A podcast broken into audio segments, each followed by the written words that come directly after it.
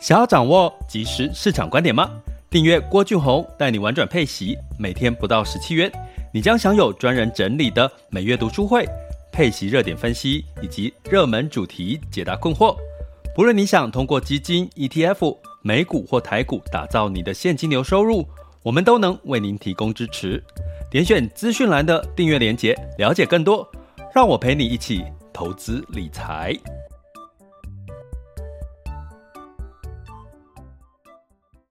这里是完全配息笔记投资讲白话，一个从投资人角度带你一起掌握全球市场的脉动，分析配息标的、美股、台股、A 港股即时热点，陪伴你不再害怕市场涨跌的风险，一起稳健财富成长。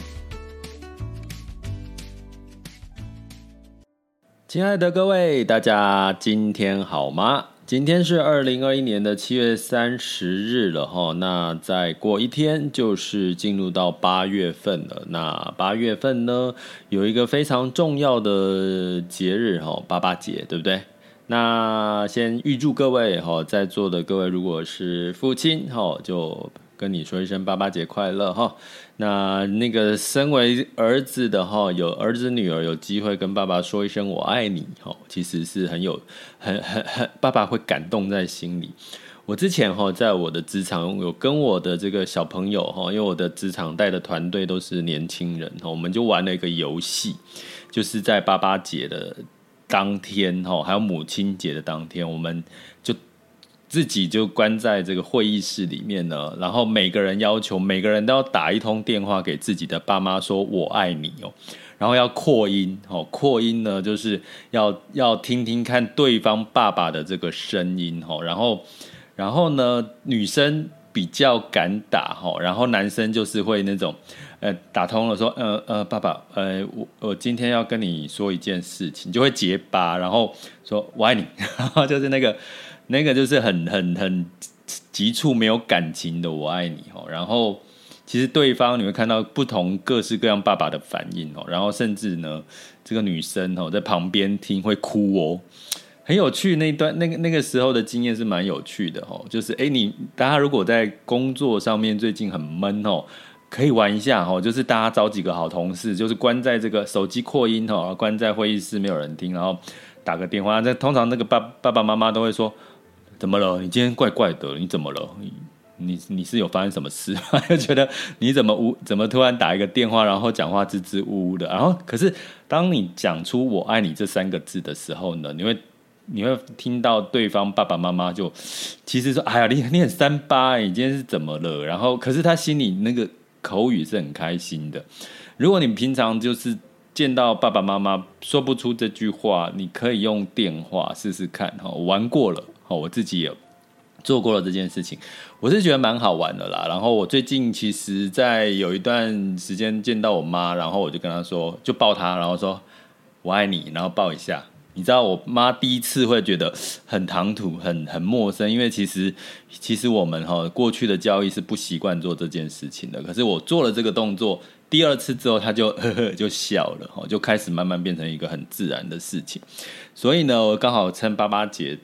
的这段时间呢，就诶刚好跟各位提一下我刚之前的一个回忆哈，其实蛮有趣的，诶其实后来是蛮感动的哈，大家可以玩玩看哈。好，那我们在这个今天的主题呢，呃，要跟各位聊这个以房养老跟以息养股这两件事情哈。那其实这两个事情其实互相搭配起来，其实你基本上你好像你的这个现金流是非常的这个。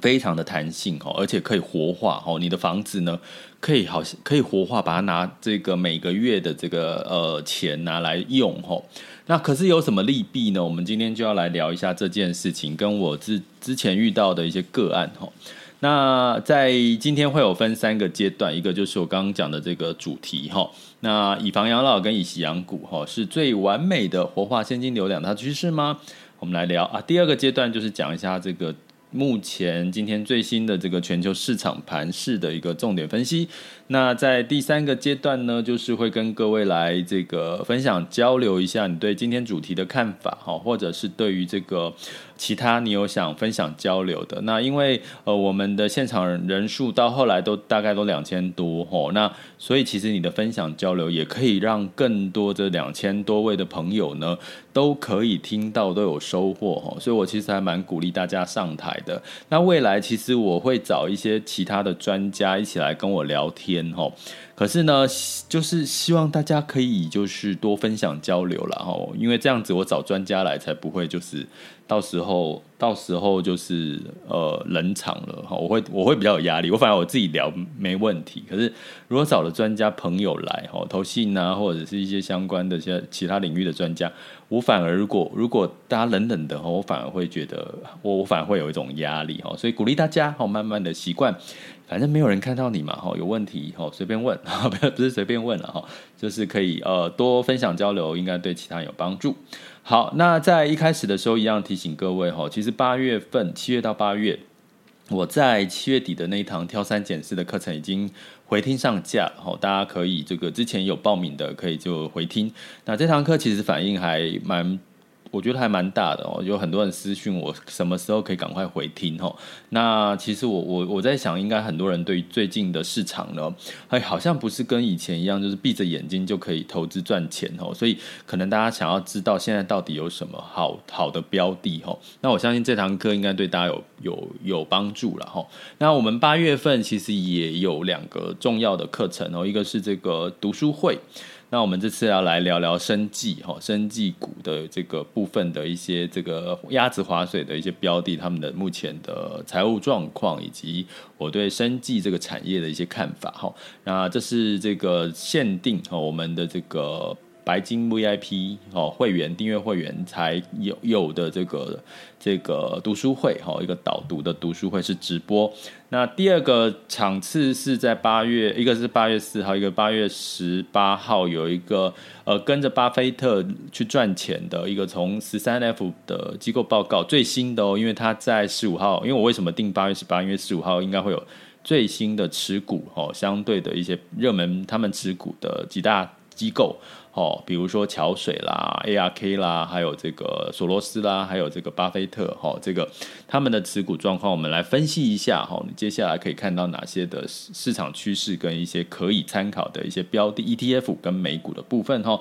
那所以这个是八月十八号啊，一样就是如果你是订阅会员的话，一样可以参加；如果是你是这个呃这个这个其他的报名的话，就是要付费，哈，大概是这样的一个资讯。那你可以点选我的头像。或或者是看到现在的这个赞助方案，或者是进入到我们 Podcast 的文字叙述栏里面，都会看到我们的订阅相关的连接跟介绍。好，那进入到我们今天的主题哈，我先跟各位讲一个小故事。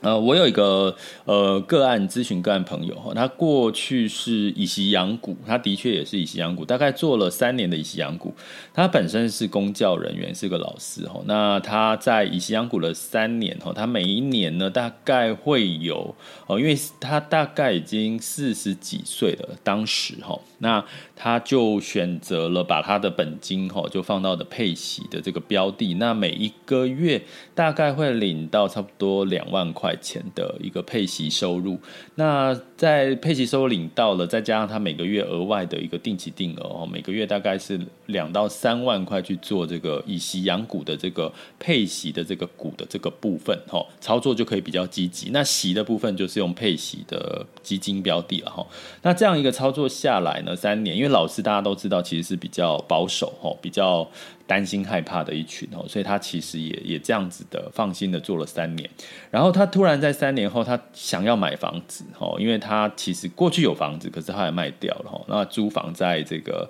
呃木栅那个地方，那他就想说这样子哈，房子如果之后房东又要不续约，他又这。又又又好像要为了房子的事情又很麻烦，他想定下来，所以他就跟我讨论说他很有压力哦，因为其实买了房，那就没有这个呃收入就就减少了嘛哈，房贷每个月要缴房贷，然后他就决定哈，就后来我就提醒他，可是你不是有这个配息的这个收入吗？那另外一个想法就是说，我就跟他建议的逻辑就是说，诶，你买房，你有一笔投期款，你是不是有这个以息养股？你的股的定期定额也累积了一笔钱哦，大概将近百万哦，那。那你就拿这笔钱当你的头期款，当然你可能还要拿一部分自己的本金呢，哈，因为你以老师来讲，那个时候他大概可以贷到九成左右，哈，所以大概一成。那如果呢再要再加上装潢的费用，哈，可以多贷一点，哈。那所以这样子的一个做法呢，他就想，然后我说，那可那接下来你买了房子，接下来你不是每个月还是会有大概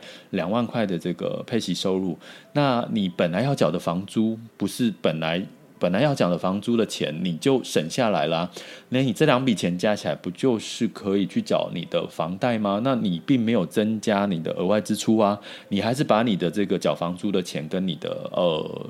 配息收入就拿去哈，拿去做这个哈。那后来他仔细算了一下，诶，他发现，呃，其实的确也，他买了房之后，因为老师他是公教人员，他大家知道现在房贷率非常低哈，一个 percent 左右，所以呢，他可能只要花个。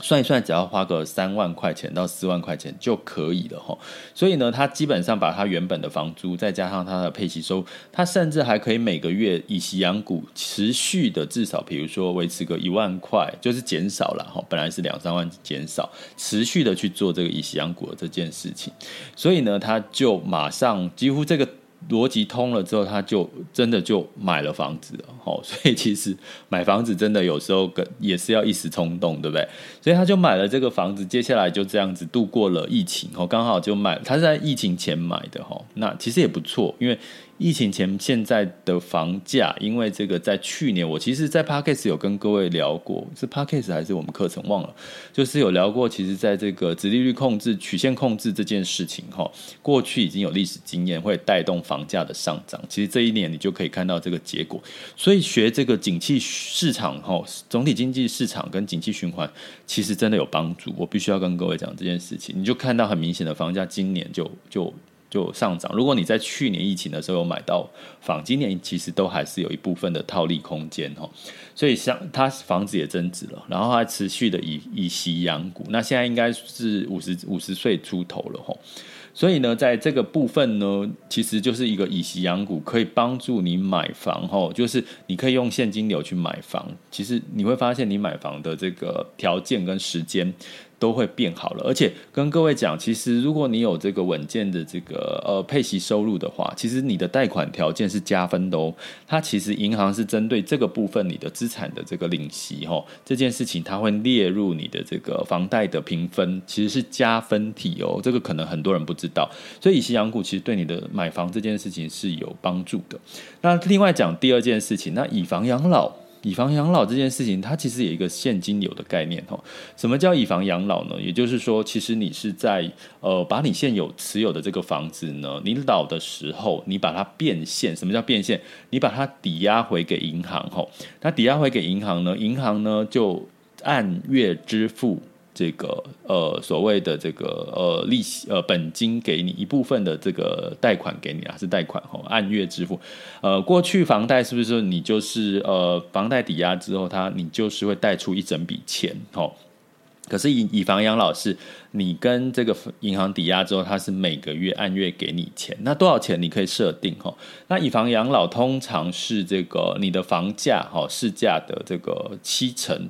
七层算高了哈，如果你的这个屋龄过老，或者是这个房屋呢是相对来讲是比较旧的哈，所以或地点不好，它的打折之后可能是五折到五成到七成的一个。贷款的几率了哈，但是也无妨，因为你目的是要以房养老，你只是要活用你这个房子哈。那通常呢，现在的做法越来越灵活，就是说，假设你的这个二十，你要贷二十年哈，那二十年呢，你可能假设哈，你一个月可以贷四万块钱哈。那可是你不是一定要贷四万哈，你可能你觉得你算一算，你只要贷个两万块，剩下的生活费，你可能从你的劳保的退休金，从这个以息养股的退休金，你可能不见得要全全额去贷足这个所谓的这个金额五到七成，你可以弹性哈，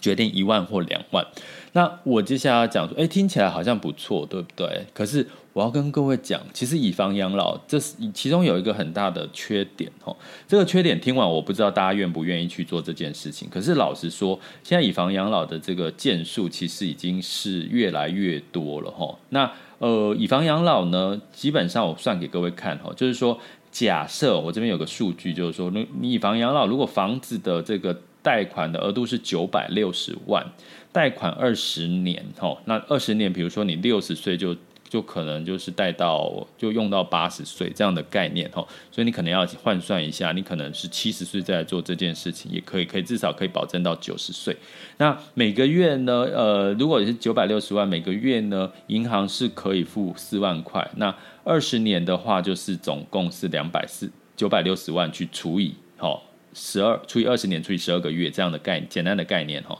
可是接下来来了，我们把房子抵押给这个银行，银行给我们钱是每个月每个月给，所以你越借越多，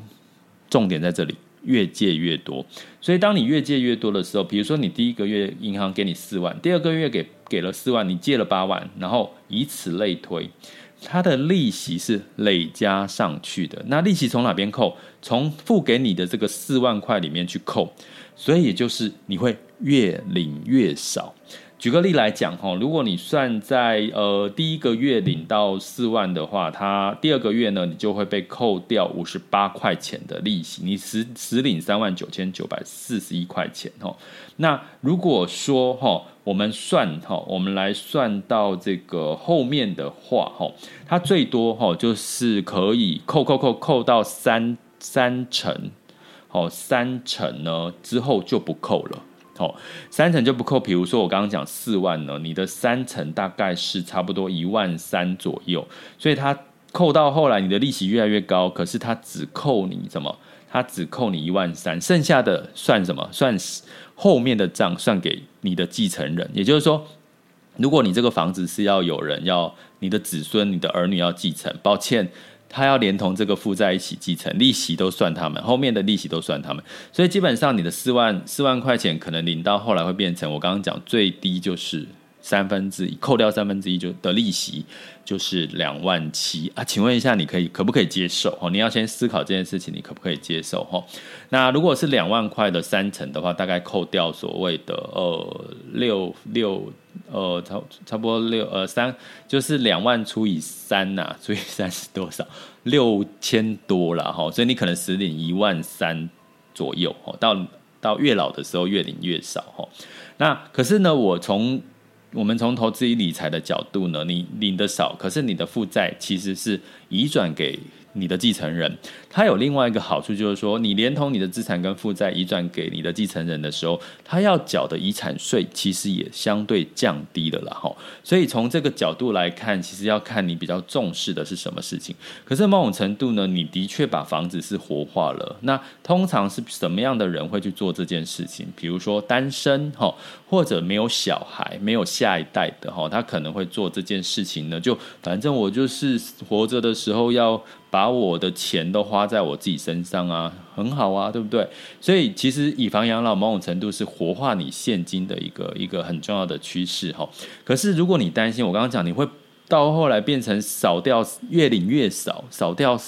大概三成左右的话，你会不会担心？七八十岁哦，肯定会担心。那个时候，你会觉得钱在自己手上是最安全的哈。所以在这个时候，如果你同时搭配所谓的以息养股，还继续以息养股这个概念，其实呢，那个减少的部分，其实你是不是可以拿这个以息养股的这笔钱去做一个呃一个一个一个补强哈？也就是说，你可以慢慢的，比如说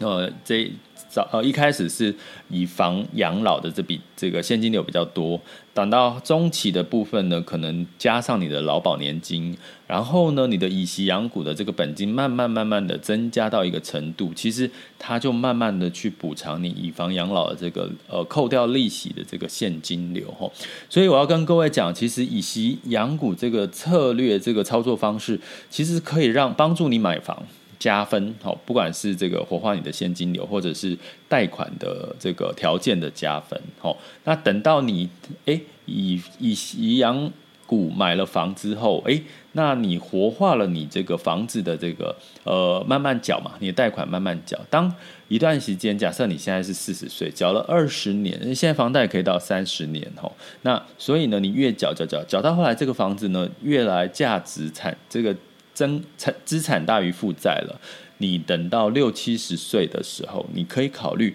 把你这个房子拿来活化做这个一方养老，只要你接受这个利息越领越就利息越来越多，然后会在一部分的，如果你有子孙的话，是这个他要继承这个房子，他要连同这个负债一起继承，但是相对来讲，它的这个呃遗产税会比较低了哈。那可是呢，如果你没有需要这个房子要给下一代，或者是给人家继承，其实你就活化你这个房子，最后呢，如果不给下一代去去。把这个房子买回来呢，那就会去银行哈去法拍，那呃这个银行去处理了哈，那处理完之后，这个剩余的价值，假设你用的钱没有超过这个房子的价值。剩余的价值，它还是会有给继承人哦。那到时候就看继承人是谁。那你就想，如果想说我没有任何的继承人的的人选，那你就可以用银行的信托。到时候呢，就指定到时候这笔钱呢要给谁哦。你比如说，你可以捐给基金会啊。那我一些可爱的一些朋友呢，他们就要捐给这个流浪流浪者动物之家，可不可以？也可以啊。所以呢，基本上你会发现，其实。以息养股帮你买房，在买房之后再用以房来帮你养老。你的房子，因为你还是住在这这个房子哦，你并不是租房子就离开这个房子，所以你还是可以安安稳稳的住在这个房子，一直到你的走上天堂为止。所以其实你的资金是非常灵活的，参考一下好不好？我觉得其实这是一个你可以考虑搭配的一个活化现金流的。一个很重要的观念，那我一直在思考了。如果说利息越扣越多，那越领越少，应该很多人不会去做这件事。可是实际上，根据调查，我抱歉，我现在没有这个，忘了调出最新数据哈。但是这个以房养老的案件吼，其实是越来越多人申请的哈，所以大家可以参考一下。那如果你对这个部分有想分享交流的呢，也可以哈，就是等一下第三阶段呢，我们再来听听看你的一些意见跟想法。接下来进入到二零二一年的七月三十日，全球市场盘势轻松聊。好的，那呃，跟各位讲一个。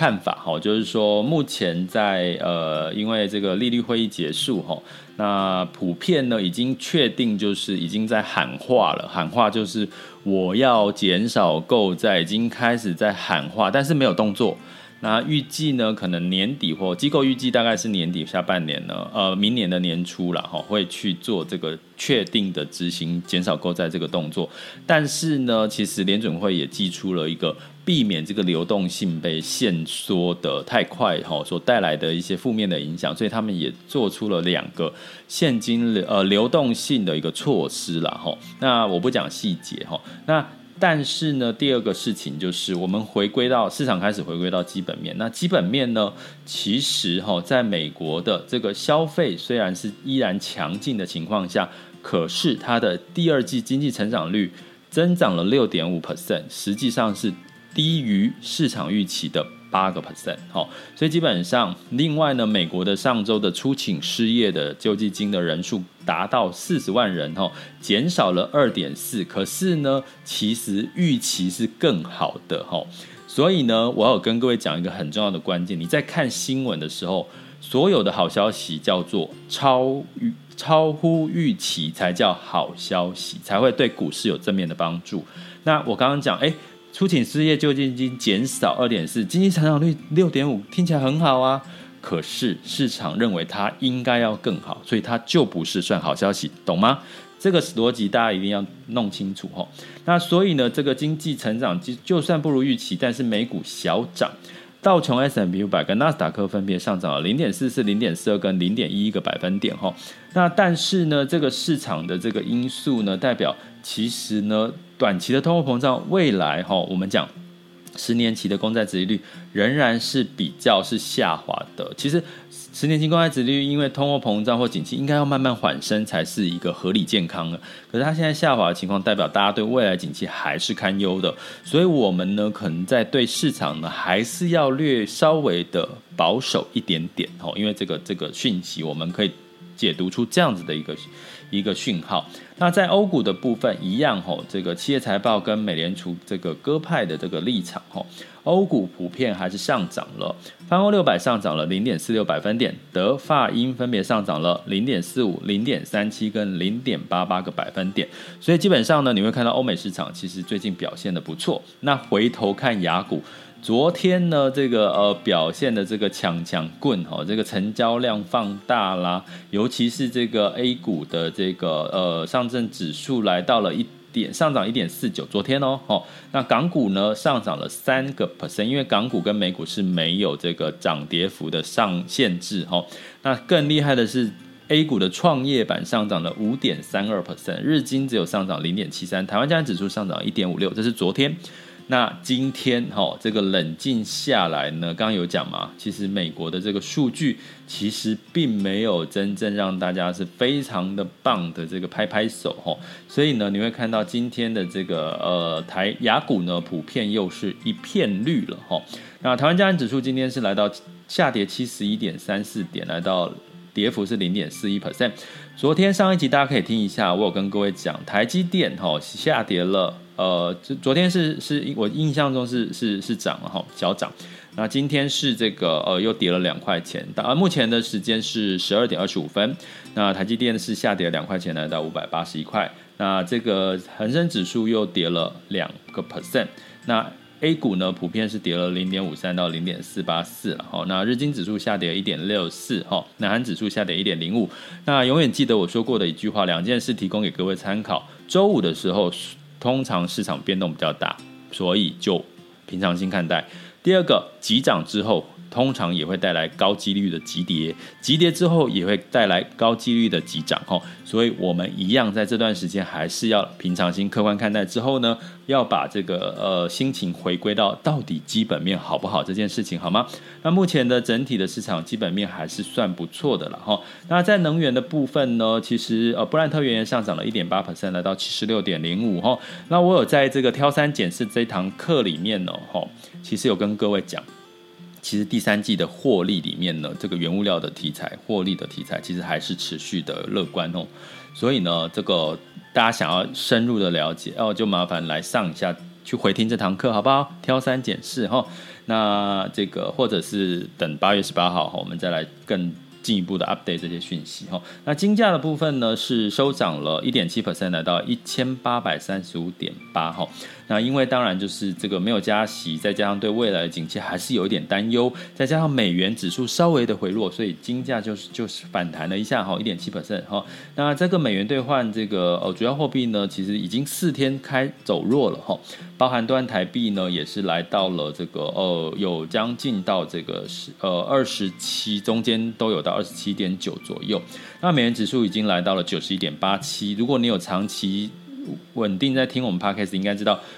前几天都是九十二点多，现在是昨天是九十一点八七，美元兑换台币是二十八点零一，吼，也稍微的这个呃稍微的这个台币升值哈。那美元兑换人民币特别明显六点四五，吼，昨天吼，所以代表这个人民币稍微的升值，所以你会看到昨天的行情都是外资有流入到雅股了，因为利率会议结束了嘛，外资回落到雅股，可是其其实只是一个资金流动的一个状况哈，所以我们还是要回归基本面才知道未来长期、中长。期短期资金会往哪边流入哈？那整体来讲呢，其实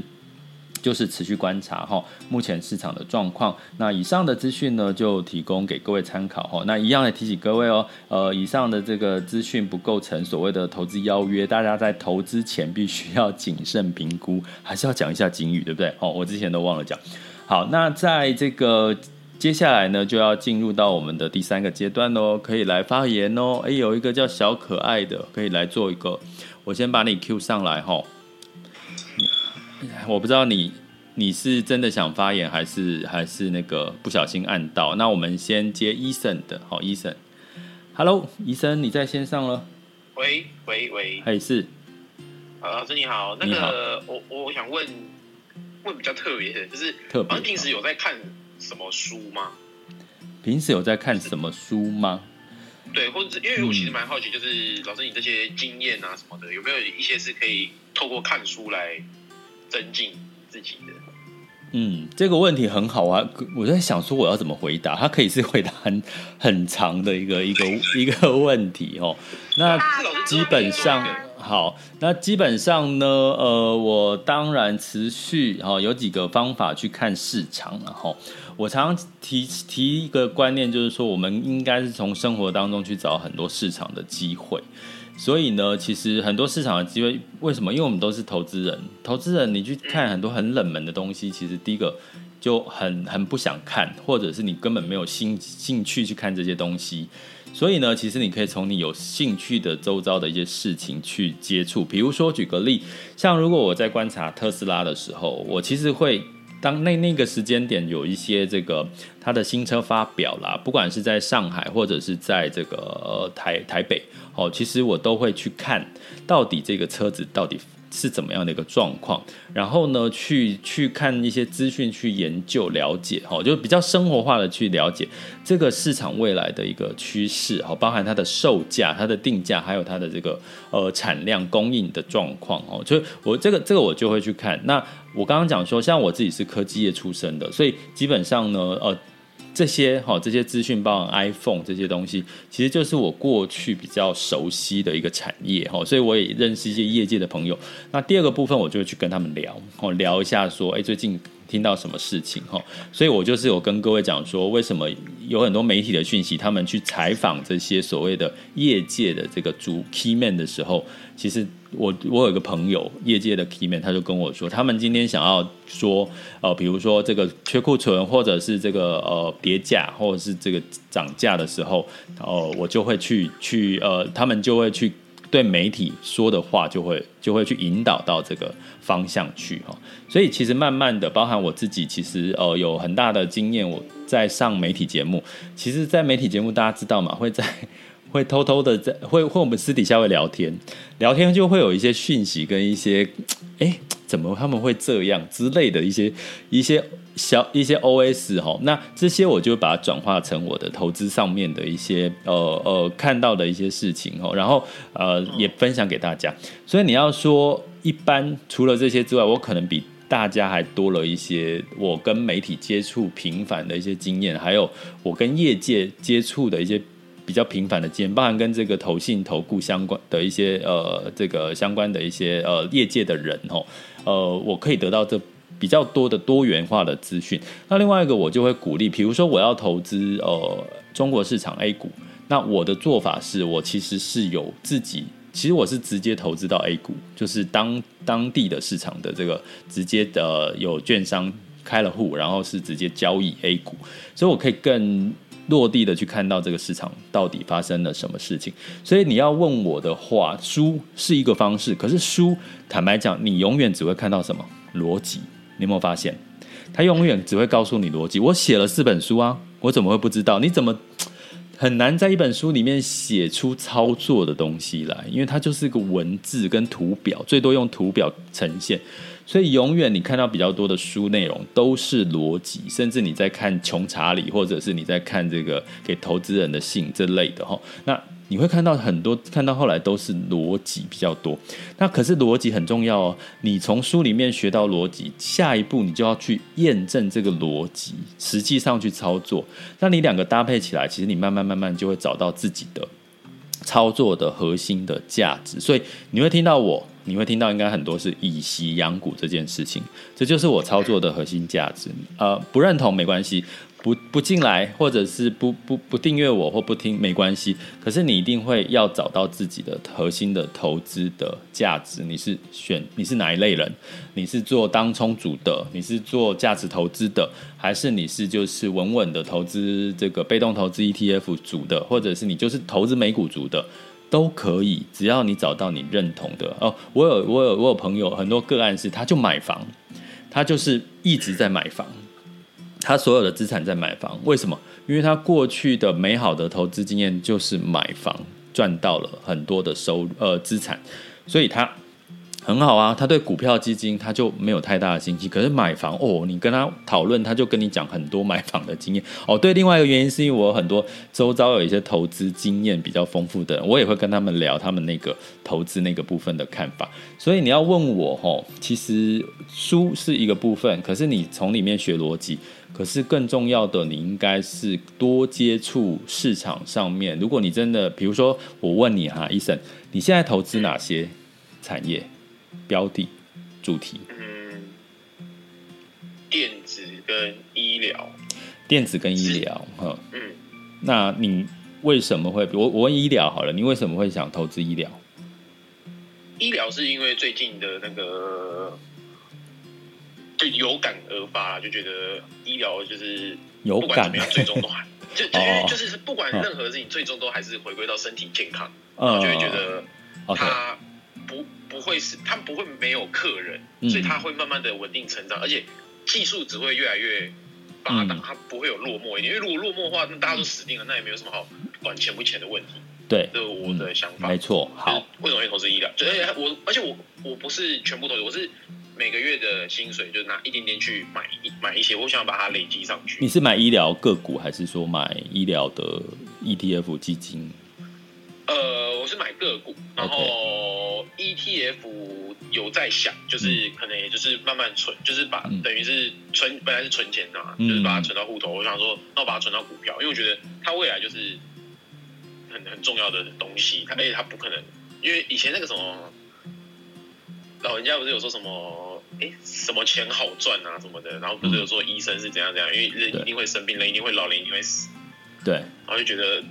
应该是可以往这方面去投资。嗯，没错。所以，所以像你刚刚讲，我再举回我自己的例子，我对医疗也是看好，长期看好。那我有医界的朋友。那我其实就会去跟他们聊，比如说在台大医院的，那他们刚好有一些在这个研究相关，比如说癌症啊、用药、新药的这些事情，我跟他们聊，他们就告诉了我这个学名药啦这些相关的一些知识，所以呢，我就把这些知识转化成我的投资上面的逻辑，然后所以你们现在听到的这些经验值，都其实都是我实际上去接触到这这些领域、这些行业的人，然后我从他们的经验值转化成一个投资逻辑，然后分享给你们的，所以。呢，其实这就这是我自己的的方式啦，只是提供给各位，提供给你们去去了解跟分享。那所以呢，像你刚刚讲回来哈，就是说，的确每个人真的只要找到一种专注在一种你认同的方式就好了，不一定说你要什么东西都投资哈。那像前之前我上了这个一个今晚开讲吧那个节目，我跟何笃林哈，我不知道有没有人看过这一集。因为我跟何杜林真的是在在对争，就是说他他我讲投资，他讲买房。那因为何杜林的过去的经验就是自自产致富，好，他的财富是来自于自产。那所以我们等于是真的在讨论的观点，其实很明显就是他过去的。呃，那个果实就是他赚到钱，甜美的果实就是来自买房。那我的经验是投资嘛，所以没有对错。其实，可是你在讨论的过程当中，你就很明显知道，他其实对买房这件事情是深刻不疑，它就是一个赚钱的好工具。那那其实很好啊，我觉得就是这找到你对的方法就好了哈。所以，所以我不知道这样有没有可以讲的，就很难去讲的很。很举例的很清楚了，但是这就应该是我的经验谈这样子，对。好，谢谢老师。好，不会，谢谢你的问题哈。好，那因为时间的这个这个、现在是三十七分了，那还有没有人会想聊呢？还想分享的话可以举手哈。那呃那个基本上也顺便跟各位讲，所以刚刚其实透过医生这个问题哈，其实他他每次问的问题其实都还蛮。蛮有深度的，刚好让我可以回答很长哦。可是我也刚好他这个问题回答了，让我要告诉你们是。到底我们的这个订阅方案里面，我给各位的讯息，你会觉得说我到底跟其他的这个投资呃这个学习专案有什么不同？其实我跟你们一样，我常说，我就是一个投资人，我就是用投资人的角度去告诉你们我我看到了什么，以及我的经验值里面这样 A 会得到什么 B 的事情。那呃这一次我越来越多的操作实操，就教你们第一步、第二步、第三步，其实是经过我的累积过的经验。所得来的一些简化的一些，你们就跟着做，就可以找到适合你们的标的。我是给你们钓竿哦，我不是给你们鱼吃哦，不是告你们告诉你们这个好，这个投资这个投资这个不是哦，我是教你们怎么样去挑选对的标的，适合在这个时候让你有机会提高投资胜率的一些技巧，就这样而已了哈。那我是从市场哈景气循环去看出一些端倪哈，还有我周遭的一些经验跟资源，所以大家如果觉得这些事情是很宝贵的话，真的欢迎你加入。像我们现场呢有这些 VIP 的这个朋友呢，也我要还是要跟你们说。我爱你们，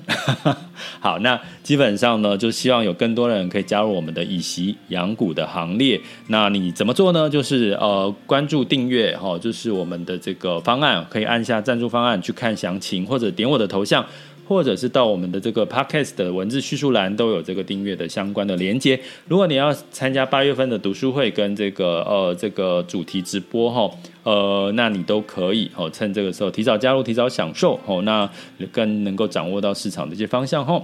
这里是郭俊宏带你玩转配息，关注并订阅我，给你更多的实际操作观点。我们下次见。